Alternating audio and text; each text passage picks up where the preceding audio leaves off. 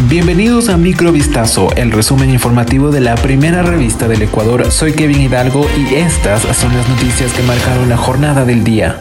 La amnistía para el ex canciller Ricardo Patiño es uno de los temas principales con los que arranca la agenda correísta en la Asamblea Nacional, que fue recién posesionada el pasado viernes 17 de noviembre de 2023. Un día después de ser elegida como presidenta de la Comisión de Garantías Constitucionales, Paola Cabezas de la Revolución Ciudadana hizo el anuncio sobre el pedido que busca beneficiar al exfuncionario y mano derecha del gobierno de Rafael Correa. Patiño está asilado en México después de que se emitió una orden de prisión preventiva en su contra por el presunto delito de instigación. Los hechos investigados por Fiscalía ocurrieron el 28 de octubre de 2018 durante una asamblea realizada por su partido político en La Tacunga, en la que el exfuncionario habría dado un discurso en el que instigaba a la gente a tomarse instituciones públicas y a cerrar vías bajo la consigna de que la resistencia sea combativa. Aquello ocurrió en medio de una protesta en contra de las políticas del gobierno de Lenin Moreno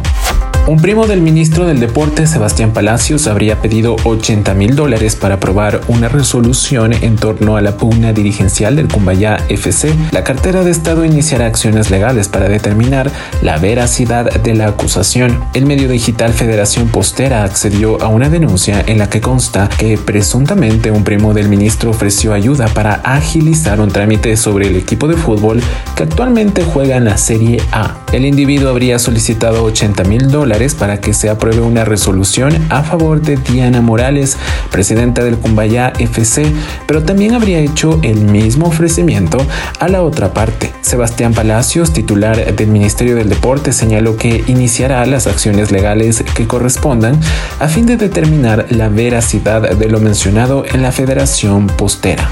Dos peritos de la unidad antinarcóticos son investigados por su presunta participación en el delito de concusión. Ambos fueron aprendidos la tarde del sábado 18 de noviembre en el suburbio oeste de Guayaquil cuando exigía dinero a un ciudadano a cambio de desvincularlo de un informe en una instrucción fiscal. Los policías en servicio activo estaban asignados en la zona 8 según el parte de aprehensión elaborado por personal de asuntos internos de la institución policial los ahora procesados habrían contactado a su víctima en el domicilio de su madre, dejando el mensaje de que tenía que cancelar 300 dólares a cambio de que ellos presentaran un informe favorable dentro de una causa que se les seguía por delitos de drogas y armas. Minutos después, la víctima, que no se encontraba en ese momento en la vivienda, les manifestó vía celular que solo había conseguido parte del dinero solicitado y pidió que le dieran más tiempo para conseguir la diferencia. Los agentes le dieron una hora más para que recaudara la totalidad del monto exigido.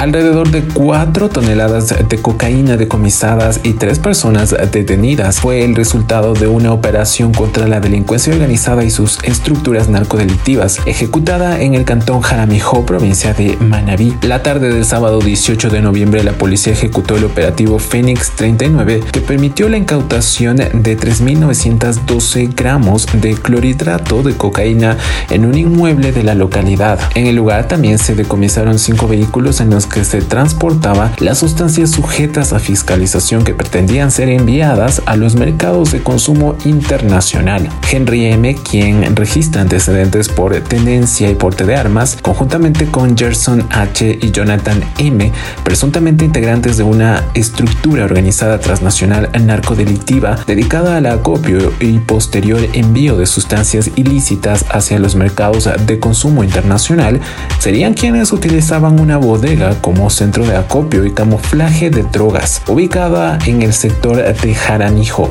La cantante colombiana Shakira admitió que hizo fraude en España. Además, tuvo que pactar el pago de una multa de 7,3 millones de euros a cambio de una rebaja de condena que evitará su encarcelamiento. La artista que fue pareja del exfutbolista y empresario español Gerald Piqué, con quien tiene dos hijos, ratificó este lunes ante la audiencia de Barcelona el acuerdo que su defensa alcanzó a última hora con las acusaciones particulares y la fiscalía que pedía para ella 8 años y 2 meses de cárcel por defraudar 14,5 millones al fisco español. Shakira respondió sí al presidente del tribunal cuando al comienzo de la sesión le preguntó si reconocía su culpabilidad y aceptaba las penas impuestas. El acuerdo evita el juicio que debía iniciarse hoy para resolver si Shakira eludió el pago de impuestos entre 2012 y 2014, simulando que residía fuera de España. Volvemos mañana con más. Sigan pendientes a vistazo.com y a nuestras redes sociales.